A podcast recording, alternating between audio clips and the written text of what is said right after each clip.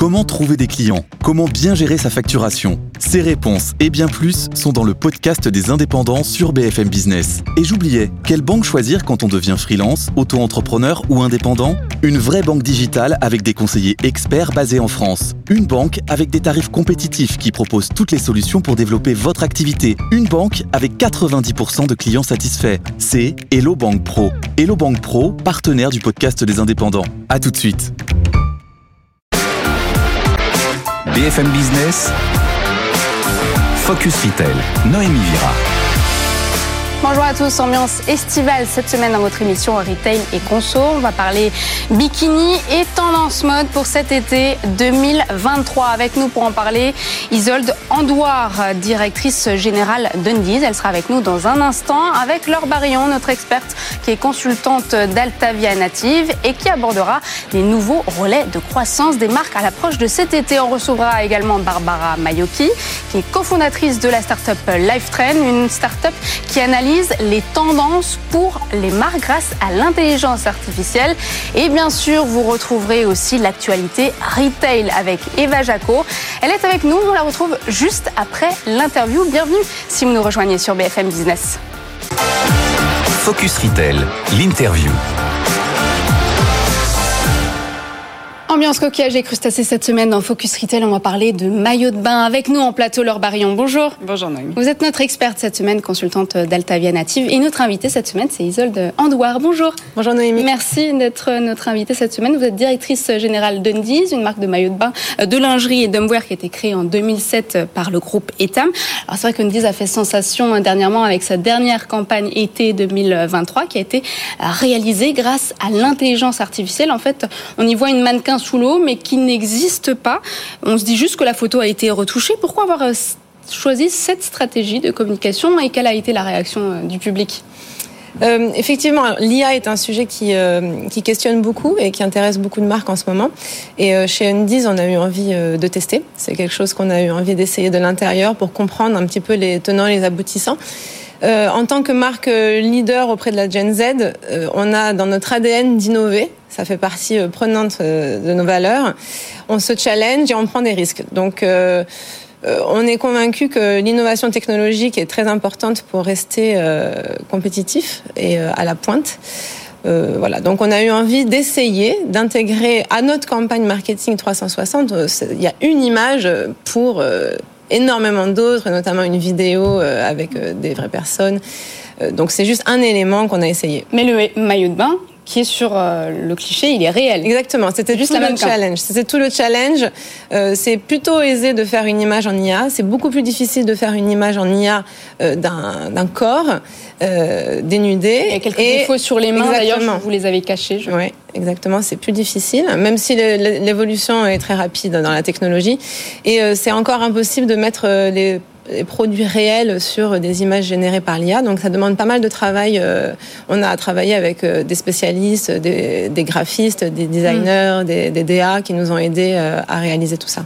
Est-ce que c'est aussi pour donner un coup de fouet à l'image de marque? A-t-elle perdu de sa désirabilité ces dernières années? Écoutez, en tout cas, euh, on veut rester désirable, euh, ça c'est évident, et euh, on a eu envie d'innover, et si ça peut nous permettre de rester à la page, euh, tant mieux. Alors très peu de marques ont déjà utilisé l'intelligence artificielle pour réaliser une campagne. Il y a quand même Stradivarius euh, qui a fait un cliché avec l'intelligence artificielle. Euh, pourquoi pensez-vous Est-ce que c'est légal en France déjà de faire ça?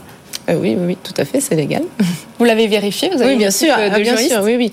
C'est totalement légal. On a travaillé avec nos juristes, on a travaillé avec des juristes euh, du partenaire avec qui on a fait l'affichage euh, pour être en conformité. Et effectivement, on a mentionné sur l'affiche que ça a été généré par l'intelligence artificielle pour être. Donc c'est important tout de même oui, de mentionner. Bien sûr, bien sûr.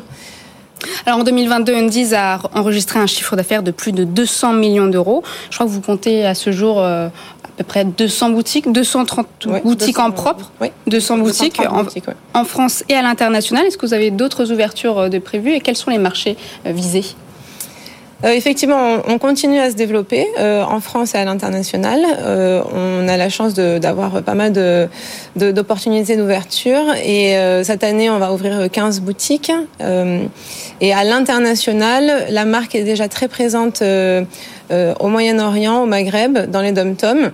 On a bien évidemment une présence en Europe et on envisage encore les États-Unis et l'Asie qui sont deux pays assez complexes, soit parce qu'ils sont très concurrentiels, soit parce qu'ils sont très différents en termes de culture d'usage de la lingerie. Et ça fait partie de notre feuille de route. Et est-ce que vous avez prévu d'inaugurer des magasins sur ces marchés? L'Asie Non, pas encore. Pas encore. Euh, alors Undies a fait son entrée sur le marché du maillot de bain de seconde main. C'est encore un projet pilote. En quoi consiste cette euh, nouvelle offre? Alors, oui, la seconde main et plus largement euh, l'économie circulaire était un thème qui nous intéressait particulièrement. Et évidemment, c'est une, une manière euh, évidente euh, de, de contourner euh, les, les, effets néfastes de l'industrie textile sur l'écologie et l'environnement. Donc c'est un sujet qui tient à cœur à nos équipes et à nos clientes. Et l'année dernière, lorsque j'ai rejoint Undies, on, on, s'est dit qu'on allait se lancer. sur la lingerie, c'est pas si facile pour des raisons assez évidentes. Euh, d'usage du vêtement euh, qui se prête moins à la seconde main. Donc on a décidé d'essayer sur le maillot de bain qu'on a considéré comme plus facile à, à traiter. Et ce sera uniquement la marque Undies? Alors, les maillots qu'on a collectés l'été dernier auprès de nos clientes dans 50 magasins euh, sont de, de, toutes les marques que les clients voulaient déposer. donc, on a été ouvert. Tout type d'enseigne. Tout type d'enseigne. D'accord. Euh, ensuite, euh, nous, on a souhaité faire euh, trois choses avec ces maillots de bain. On se teste. C'est vraiment un projet pilote. Tous les bénéfices, d'ailleurs, seront reversés à, à, Emmaüs. Pour le moment, il ne s'agit pas d'un business model à proprement parler, mais d'un mhm. test pour comprendre les rouages.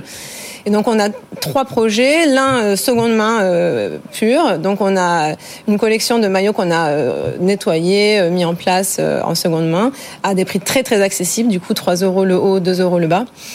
On a un projet d'upcycling. Là, c'est plutôt euh, notre atelier de style et notre euh, atelier de confection français qui a recréé des maillots à partir de maillots euh, recyclés, des pièces uniques made in France. Et on a également, avec les maillots qui nous restaient, recyclé la matière pour faire des objets de décoration pour notre nouveau concept. Du coup, on a des matières recyclées dans notre nouveau concept magasin. Et quels seront les magasins où on pourra retrouver ces bikinis d'occasion? Alors tout le tout le projet seconde main euh, upcycling euh, se trouve dans le magasin euh, flagship Paris à Opéra qui va être dédié aux maillots de bain et entre autres aux maillots de seconde main et upcyclés à partir de ce week-end.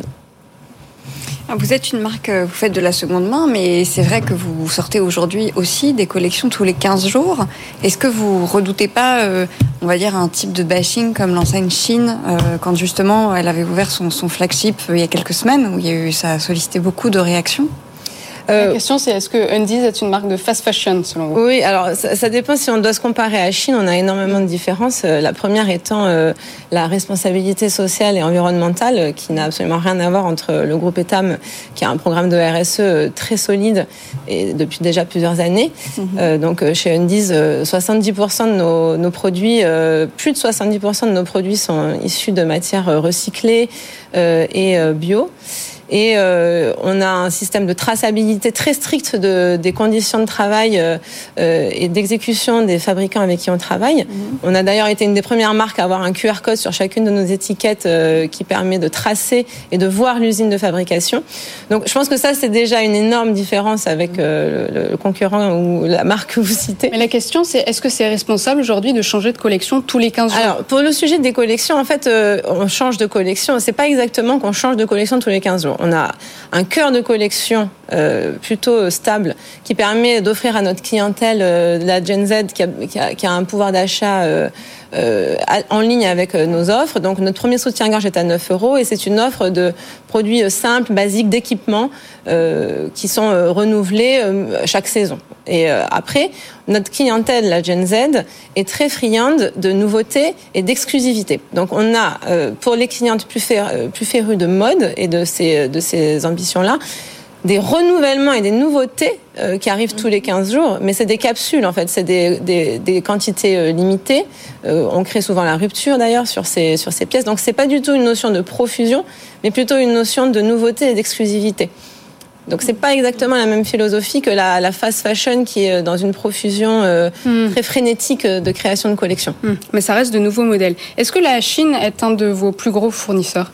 Euh, L'Asie est un, euh, enfin une autre zone de fourni, de, de c'est là où on se fournit essentiellement, effectivement. Et vous dites que vos fournisseurs, ils sont audités très régulièrement Ouais. dans le respect des conditions du travail. Comment vous réalisez ces deux audits en Chine ou en Bangladesh Alors, les audits sont faits euh, tous les ans euh, par euh, un organisme indépendant, bien évidemment, et dans le respect des normes internationales. Et donc, on a une charte très stricte qui respecte les, réglementations environnementales et sociétales. Donc euh, voilà, et donc on peut vraiment euh, retrouver sur chacune de nos étiquettes euh, via le QR code l'intégralité des informations. c'est très très rigoureux et c'est vraiment un sujet qui nous tient particulièrement à cœur. Ça fait cinq ans que le groupe Etam a lancé son programme qu'il appelle WeCare de, de, de RSE, euh, qui a entre autres le thème de, Mm. de la traçabilité, mais pas que. Gros challenge. Et pour finir, on va vous adresser un challenge avec Laure. Vous avez euh, 30 secondes pour nous convaincre de devenir cliente de la marque Undies. 30 secondes. Écoutez, donc on est la marque euh, à petit prix. Notre mission de marque, c'est d'être euh, une marque qui vous fournit euh, de la lingerie, des maillots de bain et du homeware à petit prix, de qualité, parce que on est dans le groupe Etam, donc on a un savoir-faire de corsetier, donc notre rapport qualité-prix est vraiment imbattable. Et en plus, on est RSE, donc c'est une mission qui était assez challenging et qu'on a réussi. On, a, on est auprès des tendances. On vous permet euh, de vous habiller, de vous faire plaisir, quel que soit votre style vestimentaire. On a des produits euh, confortables, basiques, plus sexy, plus tendance. Donc il y en a un petit peu pour tous les goûts, pour toutes les femmes, euh, à petit budget, euh, pour se faire plaisir. Convaincu? C'est pas mal. C'est pas mal. Bon, on regardera les réactions des internautes sur les réseaux sociaux de BFM Business. Merci beaucoup Isolde Andoua. Je rappelle, vous êtes directrice générale d'Undies. On passe tout de suite au journal du retail avec Eva Jaco. Focus Retail, le journal du retail. Eva Jaco nous a rejoint pour le journal du retail. Bonjour Eva. Bonjour Noémie. Après les distributeurs, les industriels de l'agroalimentaire se sont réunis ce mercredi à Bercy pour discuter de leurs tarifs. La synthèse avec vous Eva. Oui, une réunion de deux heures concentrée sur les 75 plus grosses entreprises qui s'engagent à réouvrir les négociations avant euh, la fin du mois de mai, euh, d'après Jean-Philippe André, le président de l'ANIA. Alors, il s'engage également à réinvestir euh, en promotion de manière à avoir un impact actif sur le niveau de l'inflation. Sont concernés euh, les prix euh, des produits alimentaires comme non alimentaires. On écoute Richard Panquio, président de l'ILEC. Ce qui se passe, c'est que la loi, elle prévoit normalement des étapes, notamment sur la base de clauses. Vous signez un accord le 1er mars, vous regardez ce qui s'est passé en gros au mois de juin. En fait, on va anticiper ce qui était prévu légalement euh, aux semaines qui viennent, alors que c'était plutôt prévu en juin, en juillet. C'est notamment là-dessus qu'on va s'appuyer. Des renégociations de prix qui devraient le voir le jour dans les prochaines semaines. L'occasion de faire le point aussi sur les produits stars des rayons. Oui, au palmarès, Nielsen, des produits qui génèrent le plus de chiffre d'affaires dans les supermarchés. Les produits stars évoluent très peu. Les superstars restent l'eau cristalline, le Ricard et le Nutella. Le pack de bouteilles d'eau de cristalline d'un litre 5 détrône donc le litre de Ricard euh, à la première place avec plus d'un million d'euros générés en plus sur les 12 derniers mois, franchissant euh, la barre symbolique des 300 millions d'euros. Euh, Tout en haut du classement, on retrouve les boissons. Euh, Derrière, le Ricard, on retrouve euh, Coca-Cola, puis euh, la bière Heineken et l'eau euh, Volvic. Et pour les produits non liquides, eh bien, on retrouve le Nutella, Ferrero Rocher, Caprice des Dieux, puis le beurre doux président. Voilà, peu de surprises dans ce palmarès. Et les négociations autour de Casino s'accélèrent alors que l'agence de notation Fitch a annoncé baisser la note de Casino d'un cran. La restructuration est lancée. Les deux prétendants au rachat font monter les enchères. Oui, en effet, vous l'avez dit, l'offensive est lancée. Le groupe Casino, surendetté euh, de près de 6 milliards d'euros, est en train euh, de négocier avec ses futurs euh, repreneurs. Après l'offre de Daniel Kretinsky, Teract a amélioré son offre. Xavier Niel serait prêt à investir aux côtés de Moez Alexandre le patron de Teract. Jusqu'à présent, leur offre n'était qu'industrielle. Aujourd'hui, les trois fondateurs seraient prêts à investir des centaines de millions d'euros, se rapprochant un peu plus de l'offre de Daniel Kretinsky, qui a mis, on le rappelle, 750 millions d'euros sur la table. Un conciliateur va être nommé fin mai. Et en attendant, les créanciers devront donner leur accord pour une conciliation et donc renoncer à une partie de leurs créances. Enfin, la prochaine étape, la prochaine réunion aura lieu mardi prochain. Alors que Lidl va lancer son site en ligne en France la semaine prochaine, Action se déploie aussi en e-commerce en dehors des Pays-Bas. Oui, Action va lancer son site de e-commerce en Belgique. Sur le site, l'internaute doit cliquer sur l'onglet Webshop qui le redirige vers un site euh, dédié euh, où sont présentées les dernières affaires, les derniers bons plans. Au total, euh, c'est près de 150 produits qui seront disponibles en ligne avec de nouvelles offres tous les mardis à midi. L'objectif ici, c'est de valoriser les produits encombrants en ligne et également animer l'offre présente en magasin.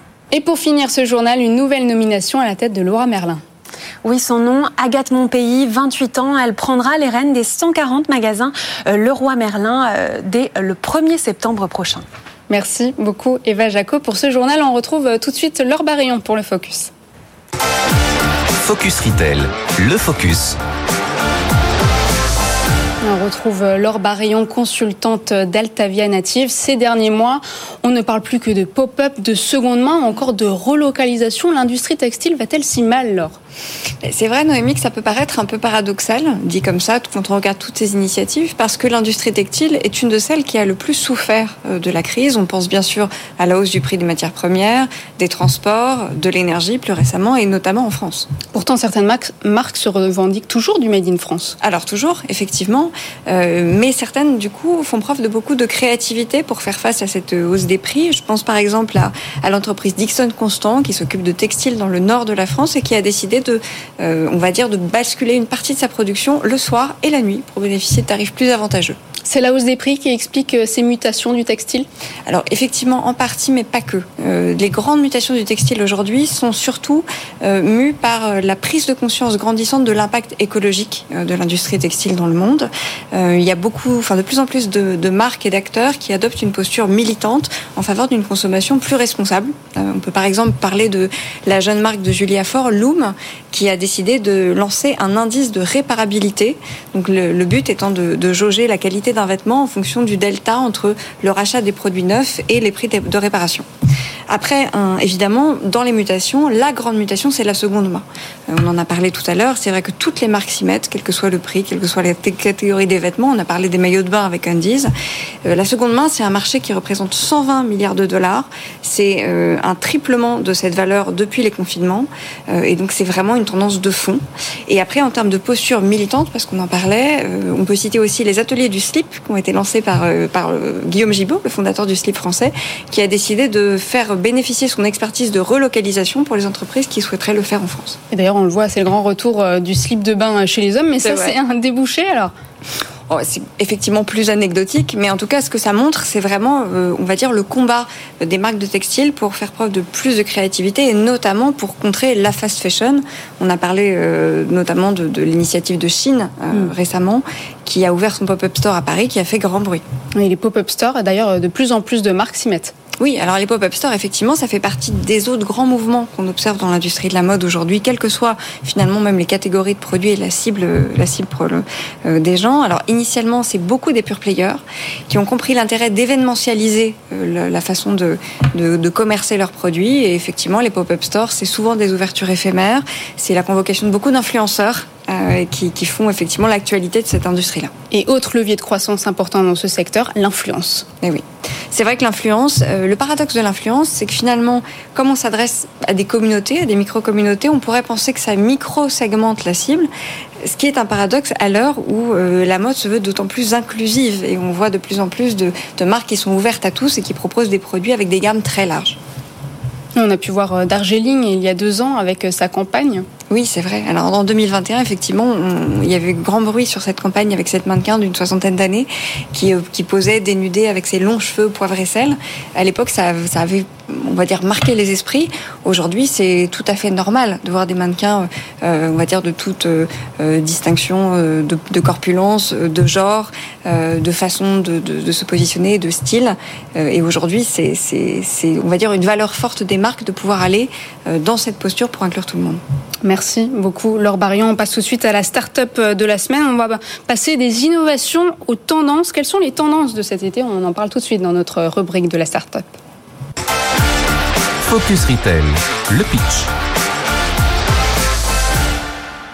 On va parler de l'analyse des tendances avec vous, Barbara Mayoki. Bonjour. Oui, bonjour. Merci d'être avec nous. Vous êtes euh, cofondatrice et CEO de LifeTrend, qui a été créé en 2020. C'est une solution digitale de mode innovante qui fournit aux marques à la fois une veille concurrentielle et des données sur les tendances. Alors, de quelle manière aidez-vous euh, les acteurs du textile à créer des collections à succès? Oui, alors déjà, avant tout, c'est pas seulement des collections de succès, mais c'est vraiment euh, grâce à l'intelligence artificielle et aux données de pouvoir vraiment capitaliser sur quels sont les seront les best-sellers de leur collection pour pouvoir aussi ben, éviter de produire des stocks qui vont rester, bien sûr, dans les magasins et après polluer. Donc, c'est vraiment notre mission de pouvoir piloter la créativité pour plus de durabilité. Donc, comment on le fait?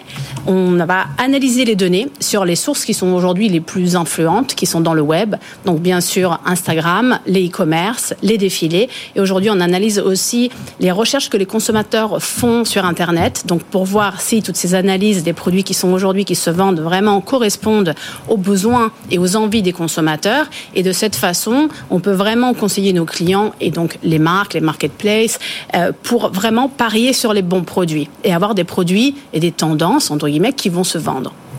Donc vous surveillez les marques concurrentes, les influenceurs. Que contiennent exactement les données que vous transmettez ensuite aux marques?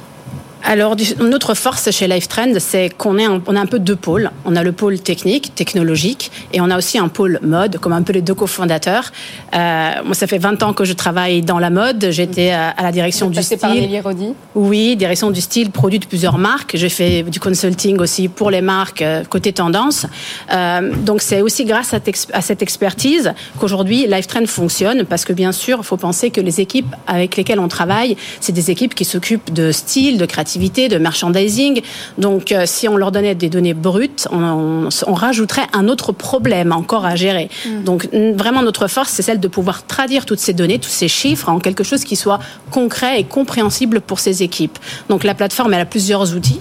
Et un de ceux-là, par exemple, est déjà un espèce de trendbook digital qui se met à jour pratiquement tous les jours avec les nouvelles informations. Et de cette façon, l'information est déjà traduite et déjà avec des images, déjà avec des recommandations.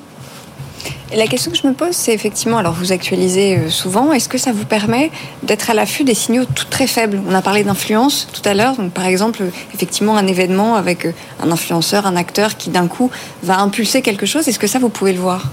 Exactement. Parce que nous, on analyse les tendances, on va dire, en temps réel, jusqu'à après pouvoir faire, bien sûr, de la prévision et du forecasting, comme on dit en anglais.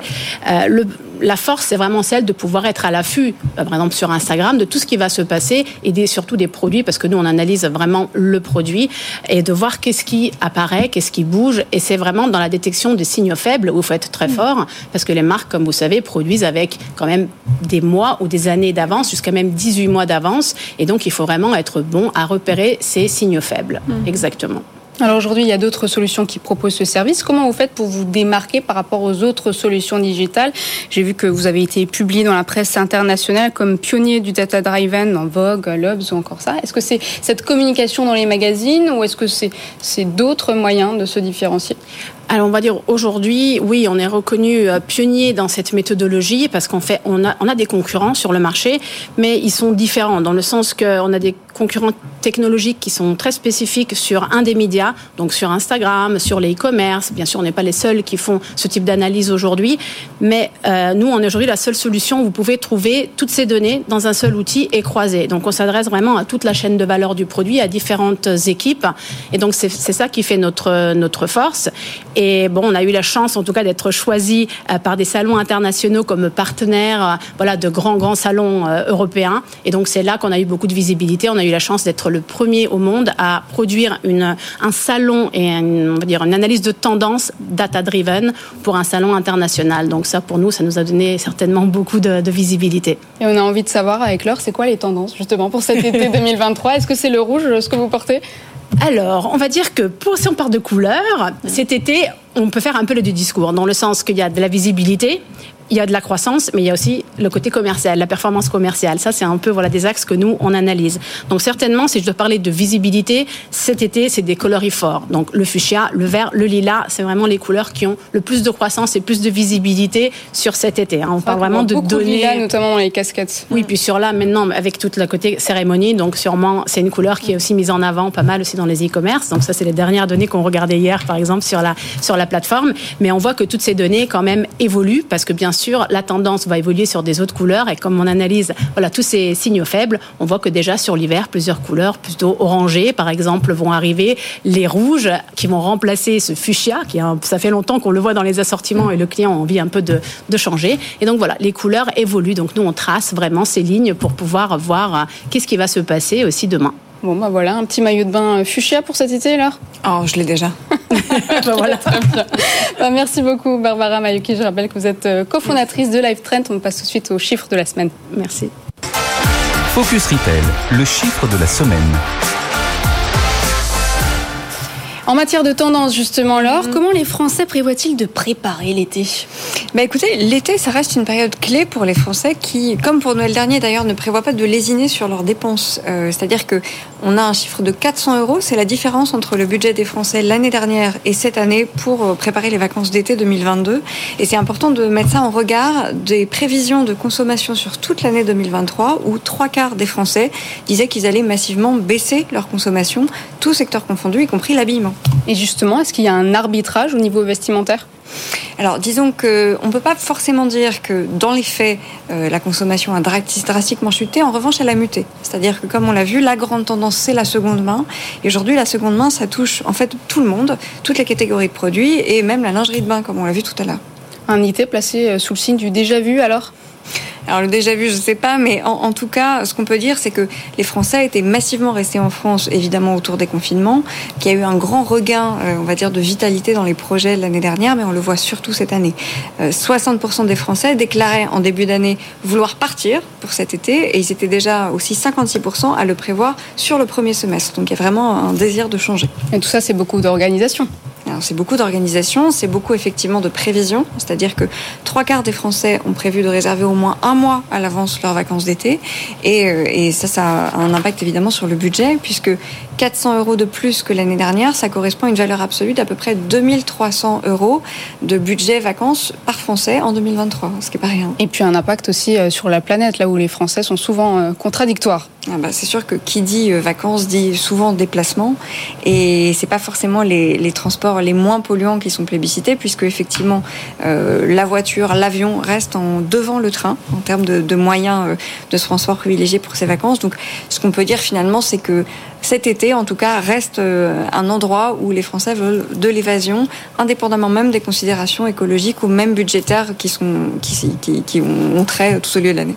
Voilà, les Français qui ont besoin de s'évader, j'imagine Ouais. que tout ça, c'est aussi le résultat euh, du Covid.